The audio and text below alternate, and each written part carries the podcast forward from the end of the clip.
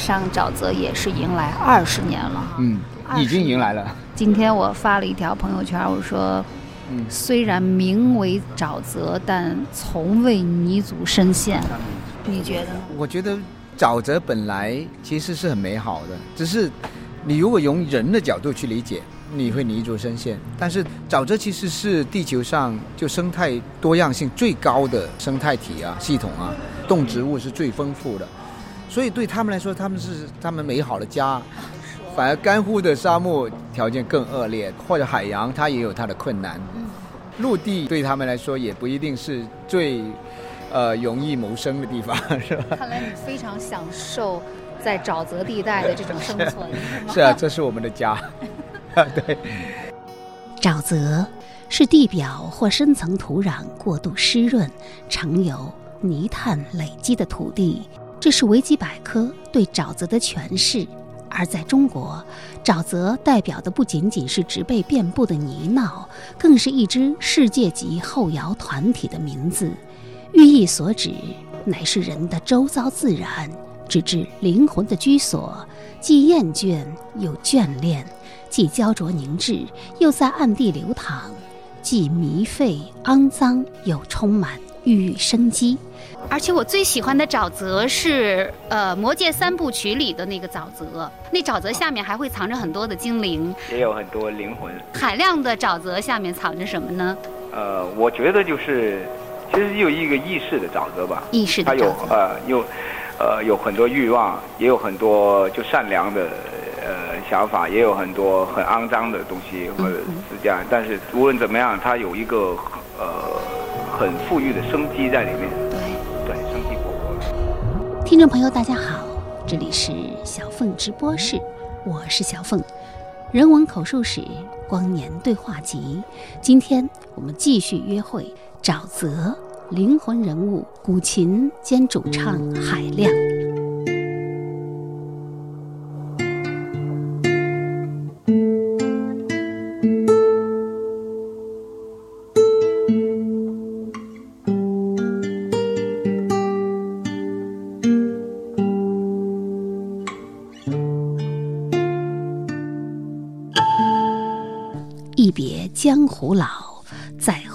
世界疏。危困尚可克，彷徨何所适？浊飞续续饮，清风徐徐歌。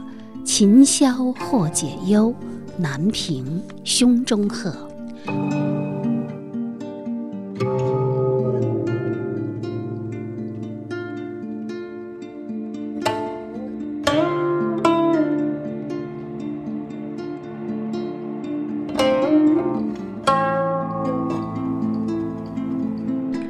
二零年九月二十七号，偏安于广州的中国最佳后摇滚劲旅沼泽乐队主唱海亮写下这首诗，纪念沼泽的二零二零。雾虽迷茫，依稀有晨光。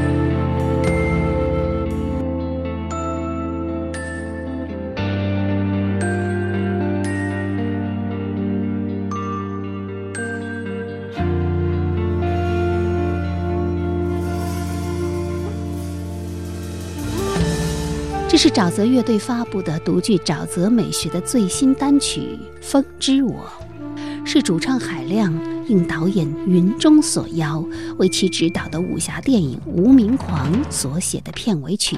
此前，沼泽曾经为娄烨的影片《浮城谜事》撰写电影配乐，并入围金马奖最佳配乐。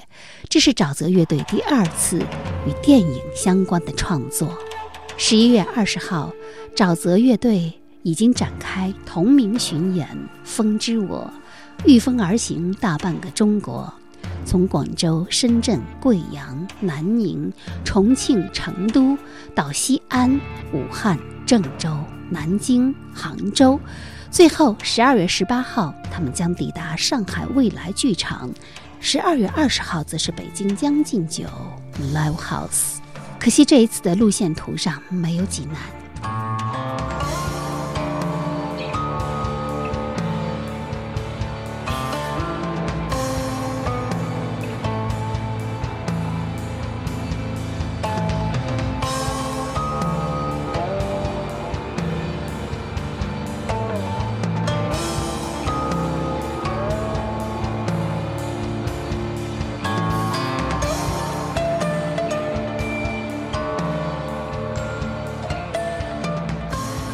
犹记得2006年春天，应小凤直播室的邀请，沼泽乐队名为“大风起兮”的巡演，曾来到济南 Park 俱乐部，与凌云燕肢体剧团合作了一场非比寻常的后摇加现代舞的演出。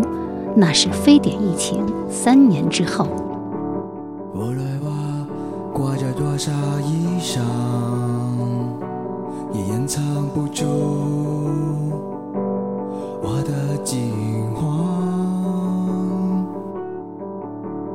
无论你笑得多么温柔，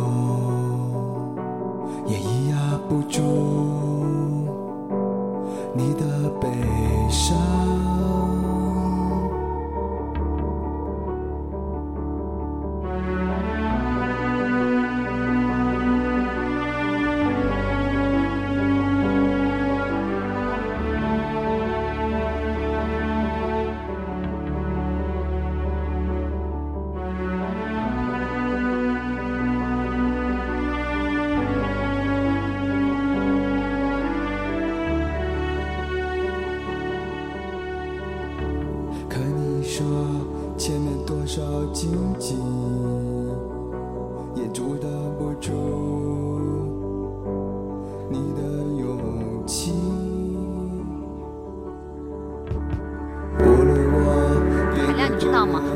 欢的是你的另一首作品《金黄》。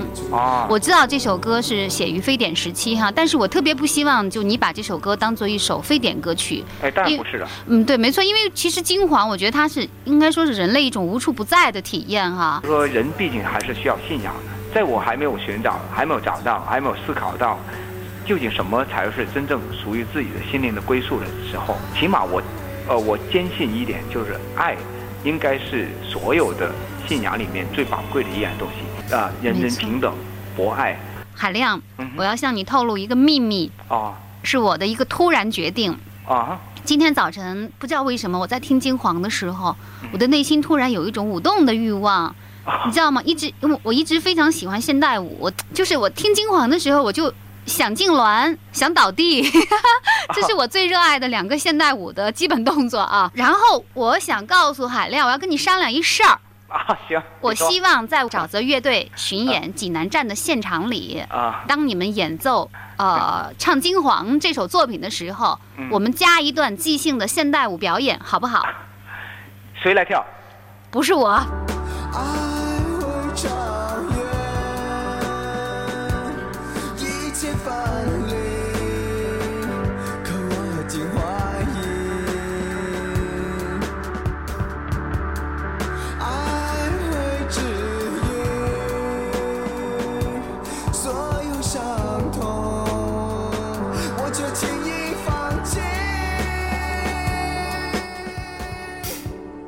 就是沼泽乐队早期的经典作品《金黄》。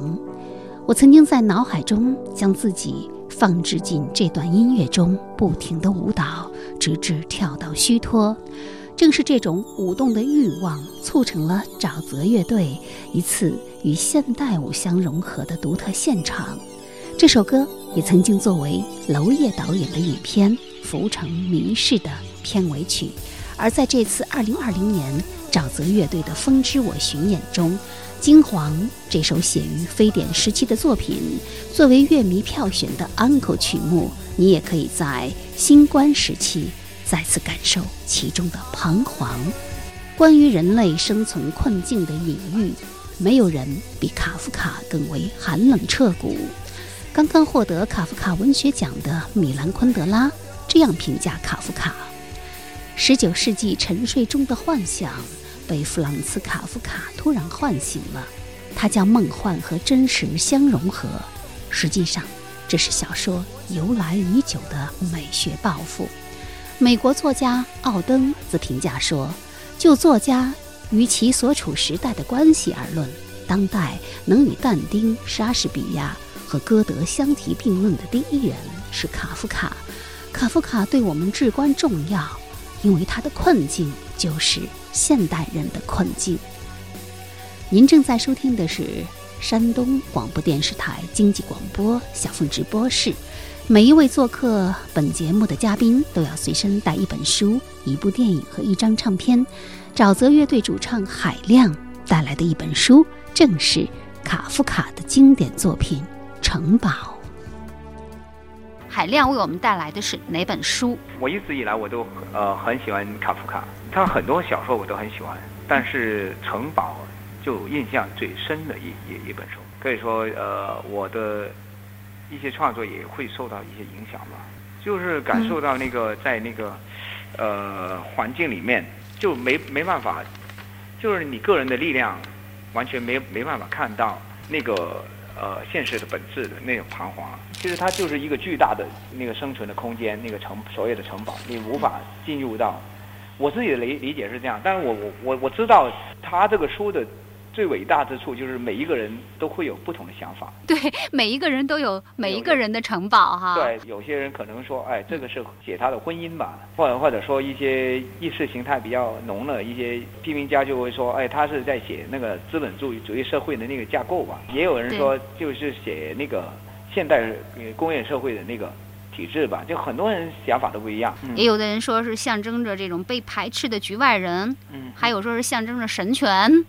对，每个人看就有每个人自己的城堡啊。嗯，它其实就是一个预言，但是它这个预言是一个跟过往的预言很不同的一个地方呢。它就是，它似乎没有给我们希望，它是让我们绝望的一个预言。因为到最后，这个主人公凯他也没有能够进入城堡哈。对，嗯哼，城堡主人公凯。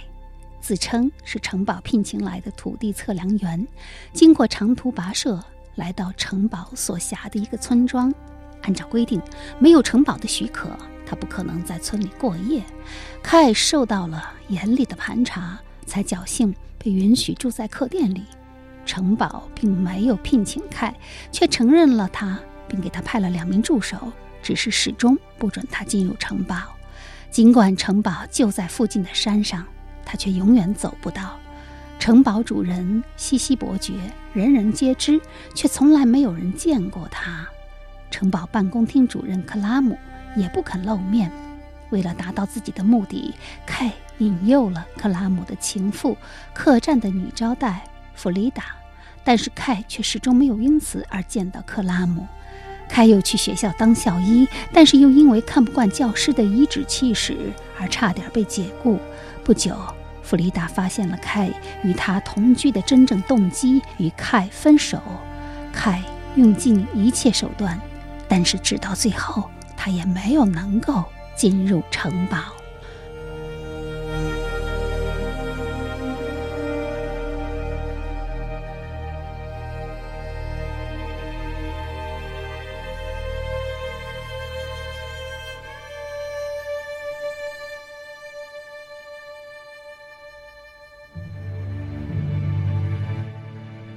如果给卡夫卡的作品进行排名的话，《城堡》无疑是 Number One。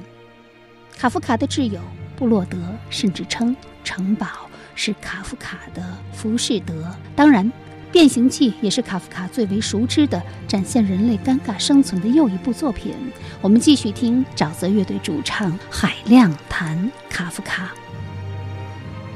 所以我就在想，我我看过他，呃，不仅仅是城堡，他所有的作品几乎都是在呃重复这样东西，就是一种很绝望的氛围。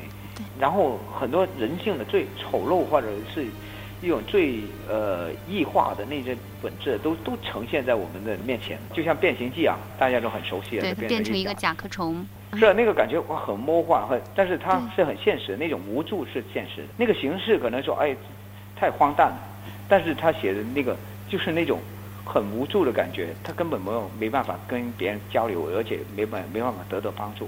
所以我最着迷的一一一样东西就是说，千百年来，这个社会都有这些，就让我们觉得很绝望的一些恶质性的东西啊。嗯，但是他把它一下子全都摆出来了，就像我另外一个很喜欢的诗人波德莱尔，他也是这样，恶之他写的花恶之花，对，嗯他呃毫不掩饰的用一些呃很直白的语手法去把这些东西揭露出来。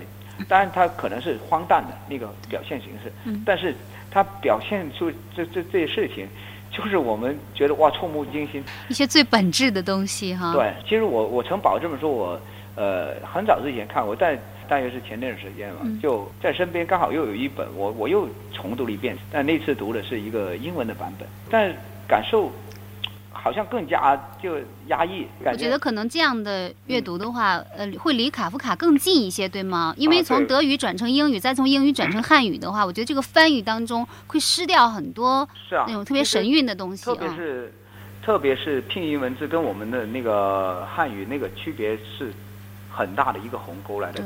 那个时候我感受又更深，但我啊我我就一直在想，我就他为什么要写这么冰冷的一个世界呢？然后还写写写这么孤独的一个这样的心境呢？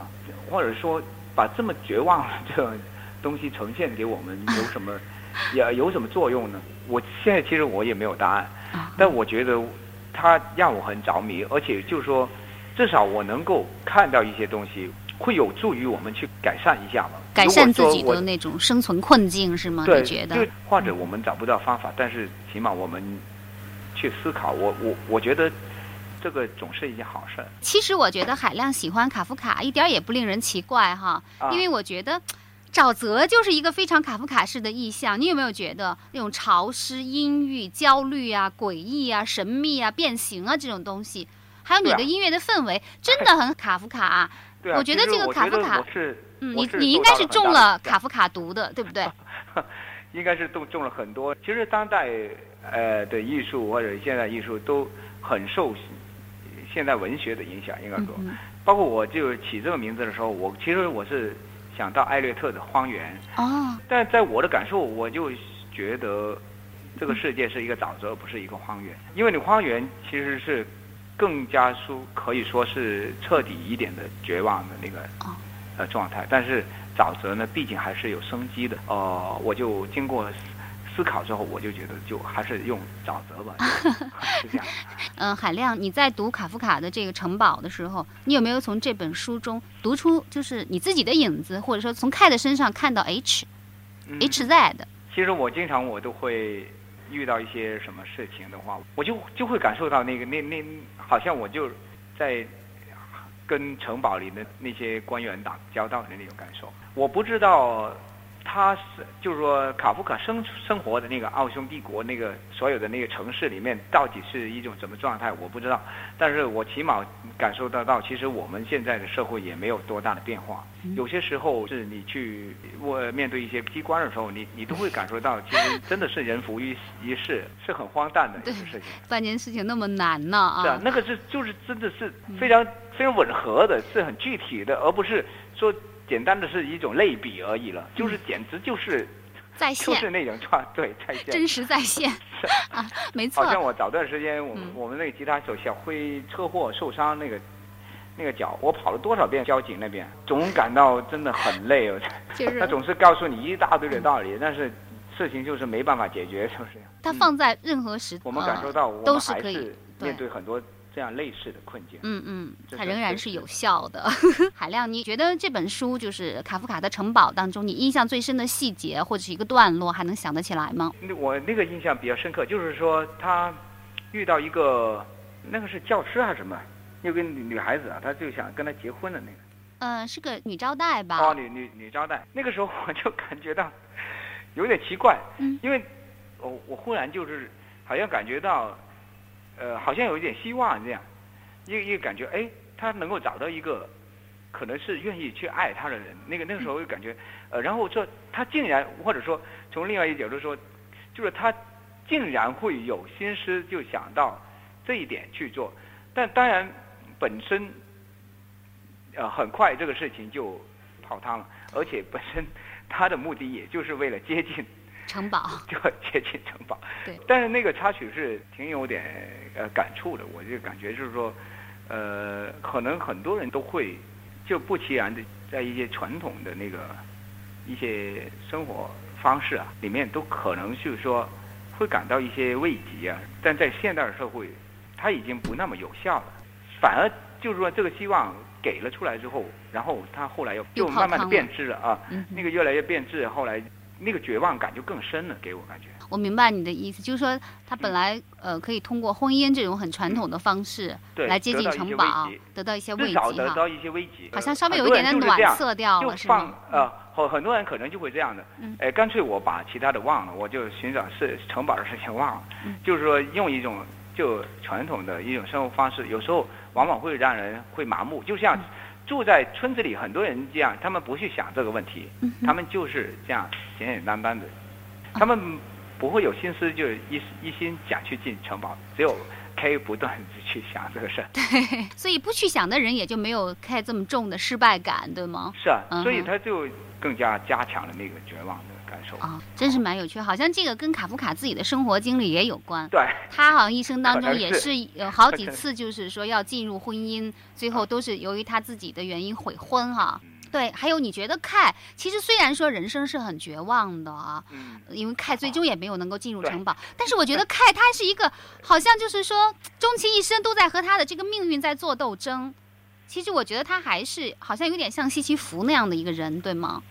我是这样的，我我我看了我我看了卡夫卡的城堡呢，我在一段时间里的确是很绝望的，因为我感觉到差不多，哎，可能事情的本质就是这样的，但不知道是不是我就比较还是有一点比较顽强的心态，我希望，哎，我我就感觉到，哎，既然我已经弄清楚了这个事情的本质的话，说不定我能够，就是说，起码我也知道人是得去寻找这个城堡，或者说我就忽然就也升起一种渴望，就像 K 想做的那个，想进入那个城堡。我也不知道那个城堡在哪里，最重要的是，但是我起码我现在有一个心态，我就是说，呃，我想做一些事情，呃，能够让我更接近一点。嗯哼，这个是不是一种很既绝望，但是又是一种很很诱惑的东西？但我不知道是。哦，我觉得就是可能人就是这样，人就是不断去想去寻找一些真正的人的真正意义何在。而且我觉得像你说的，就是你看了这个书之后，你反而更想那个成为凯，更想去寻找城堡哈。就是说，你看到了人生是无意义的，呃，就像那个加缪说的那句话，人生是正因为人生是无意义的，所以才更值得去经历，对吗？对，就像好多人就已经都是、啊，他们不自觉的就是都无意的生存，但是我希望怎么能够就是知道事情的本质，怎么能够去接近一点那个生存的意义。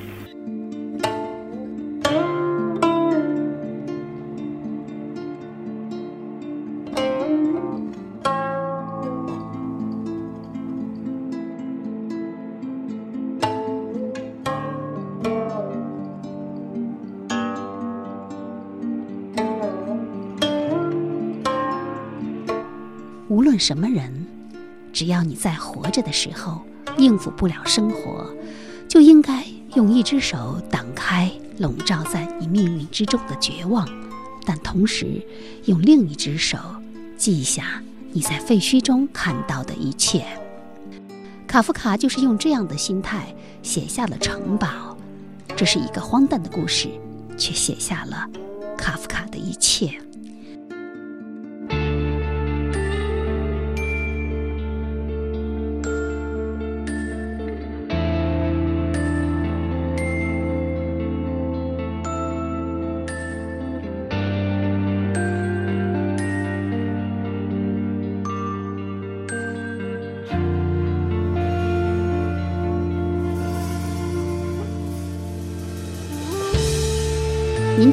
收听的是小凤直播室，我是小凤，人文口述史光年对话集。今天嘉宾是来自中国南方的传奇独立乐团——中国最佳后摇滚乐队沼泽的灵魂人物、主唱兼古琴吉他海亮。刚刚他带我们重读了卡夫卡的《城堡》，那么海亮为我们带来的又是怎样的电影？和唱片呢？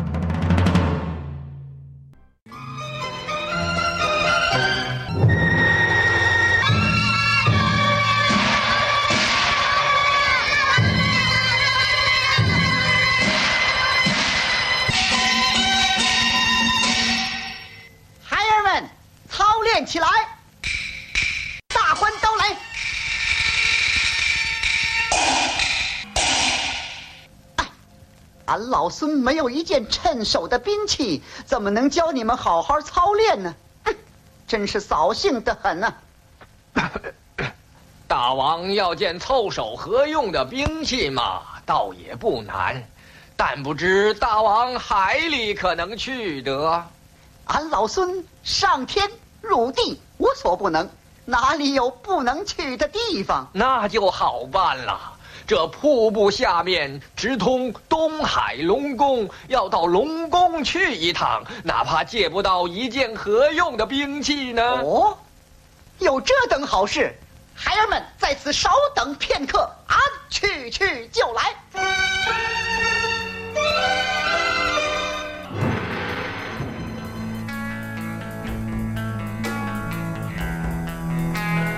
孩儿们操练起来，多么遥远而又熟悉的一句台词！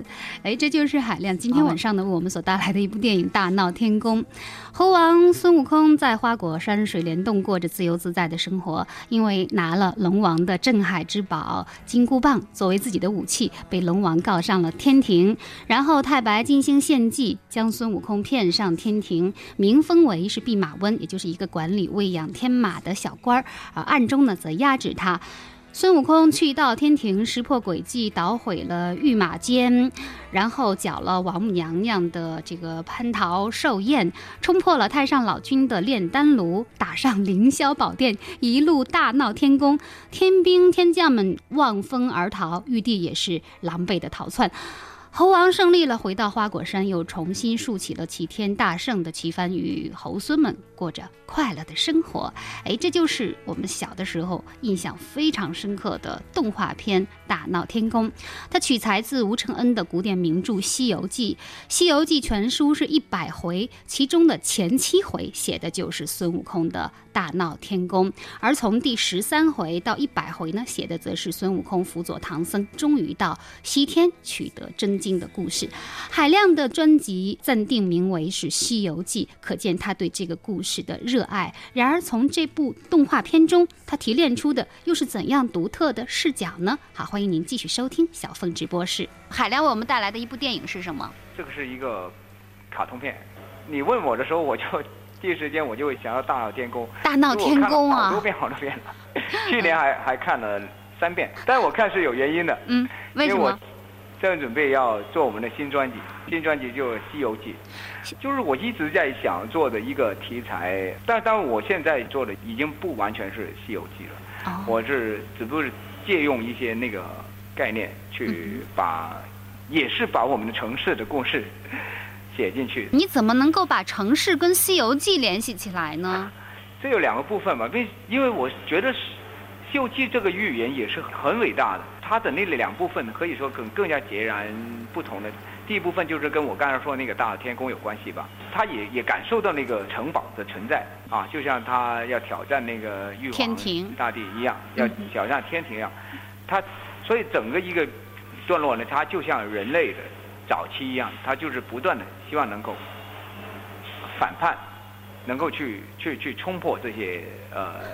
这这这束缚。经过你这么一说之后，我突然觉得好像孙悟空就变成了凯，然后那个玉皇大帝的天庭就变成了城堡啊。嗯。但是他用一种更积极的是的行动去，他不是一种呃，他有，因为他有能力。对。他跟 K 不一样的，他就是能力非常强大。对，他用强大的能力去挑战，但结果还是失败了。嗯。我就觉得这是一个很伟大的预言。然后在下半部，他是尝试去。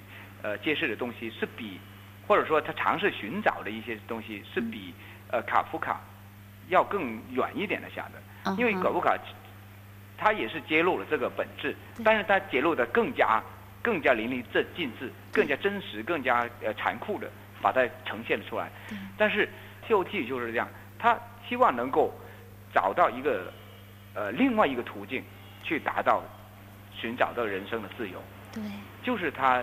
他他为什么要要去西天取经？取经，他就是这样。他是孙悟空，其实其实整个书，我觉得，呃，我在我心目中，就孙悟空是一个更加重要的一个角色。所以呃，包括呃书里面一再提到的心源，就是指孙悟空嘛。对，也是心源。所以我也用了这个最后我们的一首新歌的题目《原始的人类》，他是就充满了各种呃各样的。就是欲望跟那种呃想法，就这些冲动啊，去做一些事情，但是他会不断的，就是说自我完善。对。自我完善的过程就是心源，就是那个心，他真正能够找到他的归宿。所以他就是那个取经的路程，就是其实是作者就是说，呃，他希望能够找到一条路，但是他选择的是佛。但是，他这个预言对每一个人都有作用的，就是说，你要寻找自己的信仰，就是说，可能。这个信仰是我们能够让我们真正能够得到心灵的自由的，嗯，就跳出三界外嘛，啊，不在五行中嘛，对，就是因为因为原先你就要面对那个无所不在的城堡，但是你可以用另外一个途径，因为你无论法力多么强大，好像齐天大圣，他完还是没有没有办法冲破那个啊。对，所以你你你觉得这个《西游记》它这个西行的这个漫长的路途，实际上就是他抛弃了这个城堡之后，为人生开辟的另一条通道，是吗？通向真理的一个通道，是吗？对对，获得一个人生的自由，嗯，一个真正的自由。但这个答案不一定是每一个人的答案，但是这个的确是一个伟大的预言。他那个放弃了城堡，然后转而潜心向佛了，是吗？对，因为他原先他的局限，他就是希望能够冲进那个城堡，他自己来做玉帝。对。但后来的，他其实他还是在城堡里面。嗯。他如果做了，其实我你可以感觉到天庭，它也是那个等级，或者说那个系统，也还是人类的那个社会那个缩影啊。没错。就是他还没有走出那个城堡。对。无论他怎么反抗，他也不会走出那个城堡，他也会成为城堡的一一部分。其实也是一个社会的去能够冲破一些东西，真正能够寻找到他心灵的自由，或者真正的解脱，就是他们千辛万苦，其千辛万苦，或者说人类也在千辛万苦，就是在不断的去寻找的一些东西。啊，心源，对我我知道你发行的这个 EP 就叫做心源哈。啊，海量在用你的音乐作品在向《西游记》这部。伟大的古典名著在致敬是吗？我对就是向他致敬。心猿实际上就是孙悟空，呃，在《西游记》里的一个名称。嗯，对。哎，那是不是你的心里也住着一只孙猴子一样的这种东西，或者说它是一种欲望啊，一种代表？我想每个人都会有吧，都会有，每个人心里都会住着一只心猿，是吗？嗯，这是你的作品里想诠释的东西。呃，是企图去诠释的。于是又错过了另一面，找不到你留下的泪，爱情的是最足以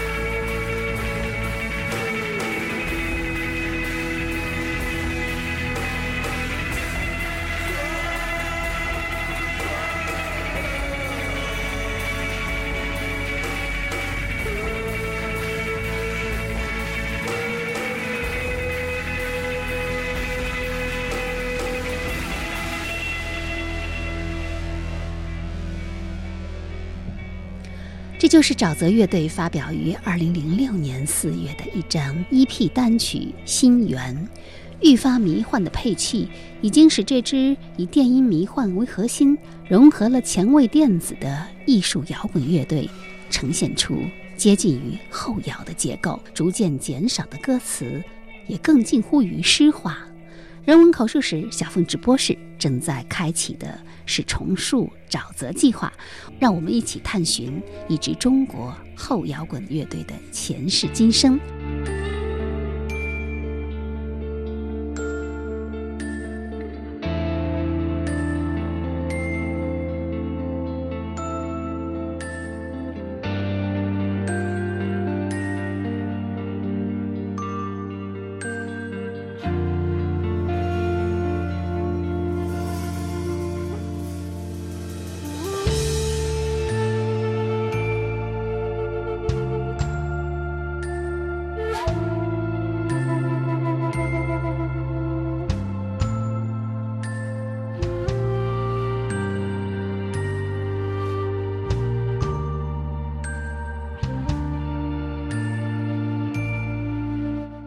即使在世界范围的摇滚领域，沼泽也堪称西境独行，自成一派。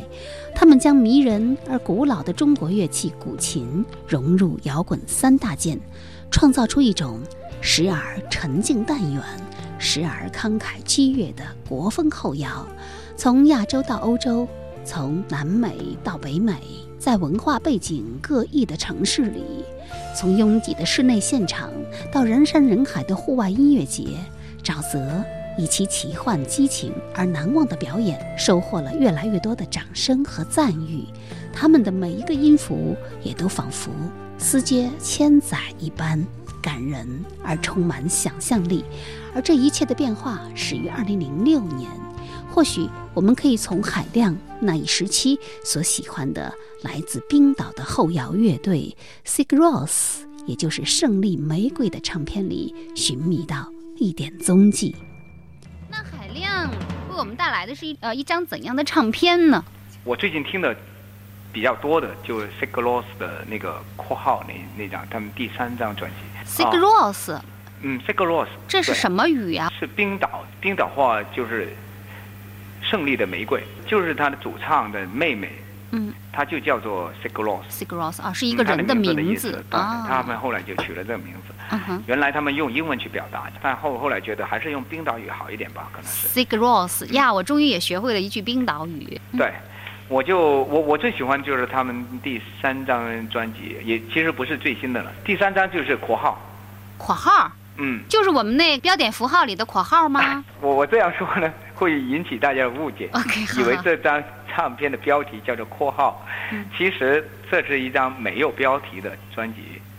是没有名字的专辑，然后呢，它的唱片封面只有一个巨大的括号，镂空了的那个呃外包装的，露出一个就像括号括号的那个呃那个空洞。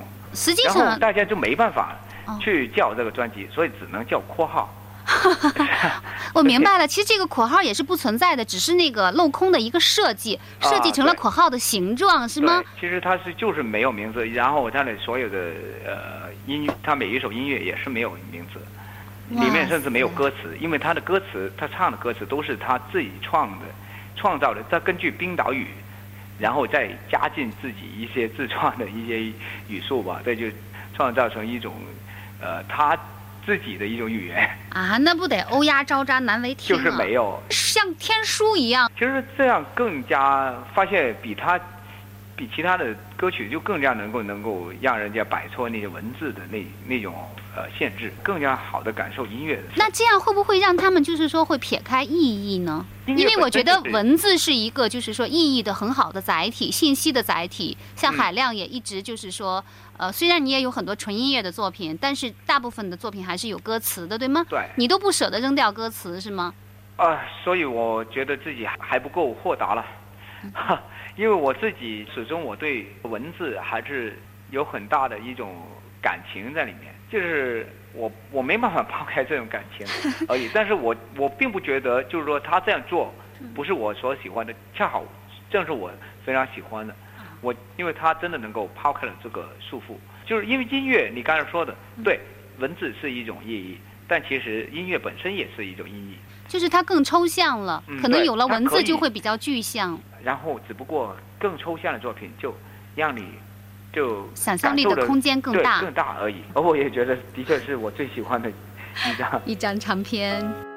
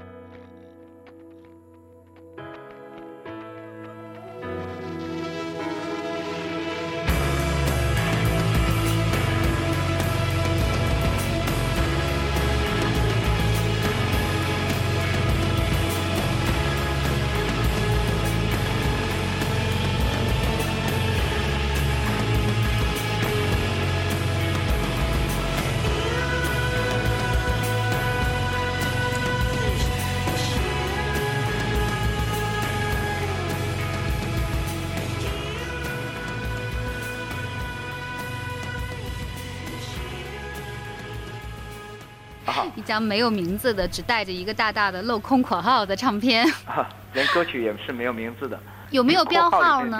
有没有标号？那就唱片上什么都没有啊。一二三四五六七八，就大家就这样叫，第、哦第八首，这很简约哦，而且音乐也很简约，但是它还是采纳了人声，但人声在里面，它等于是一件乐器，但它能够更好的让我们感受到一些人性的律律动在里面。然后我对我最大的触动是，嗯啊，我一说起来发现还是很多东西要说。嗯，最大的触动是。什么？嗯，这就是我，就像我最近我一一直我都在听古琴的音乐嘛，所以我希望的是真正能够找到一个切合点，怎么能够把西方的音乐跟民族音乐更好的在气质上相融。我一直都没有想到好的办法，特别是我后来又，呃，又开始沉迷于呃古琴音乐，然后我就发现。呃，古琴音乐其实是中国民乐里面更加纯粹、更加古老，而且它是呃人文气质是更加强烈的。因为我一直都有一个渴望，我想把一些真正中国式的那些思维方式，或者是那种内容摆进我们哦，不是摆进，就是说融汇进嗯我们的音乐语言里面。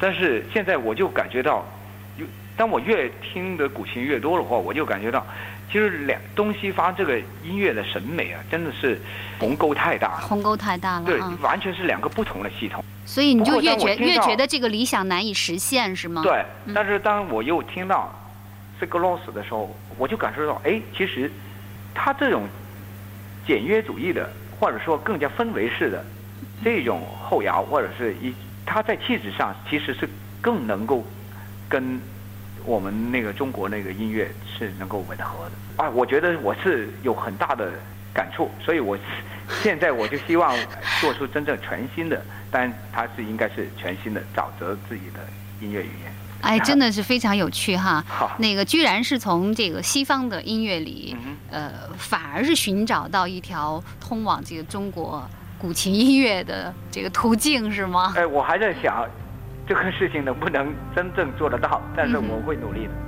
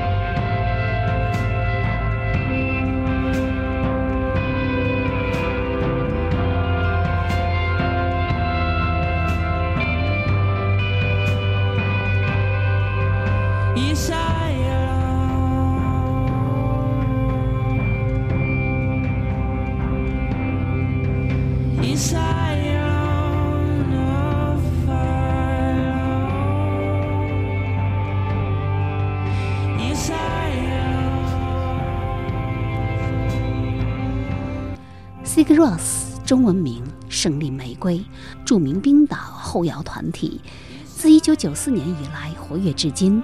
乐队的音乐融合了古典和极简美学元素。这张叫《括号》的专辑，八首无名歌曲，一对括号作为标题，像一本无字的小书，也如 Sigur r o s 美学的大爆发。这张唱片全球销量超过一百万张的成绩，也让乐队成为举世瞩目的后摇团体。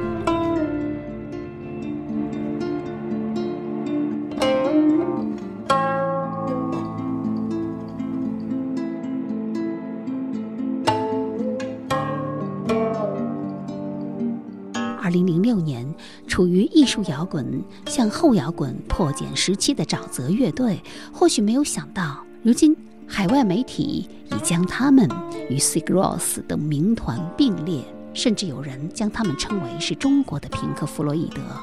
而在我看来，沼泽乐队其实并不需要标签儿。从音乐的革命性、试验性以及作品本身的数量和品质而言，沼泽乐队并不输于当今的任何一支乐队。人文口述史小凤直播室二十年追踪沼泽乐队及其主唱海亮，至此一切也只是一个开始。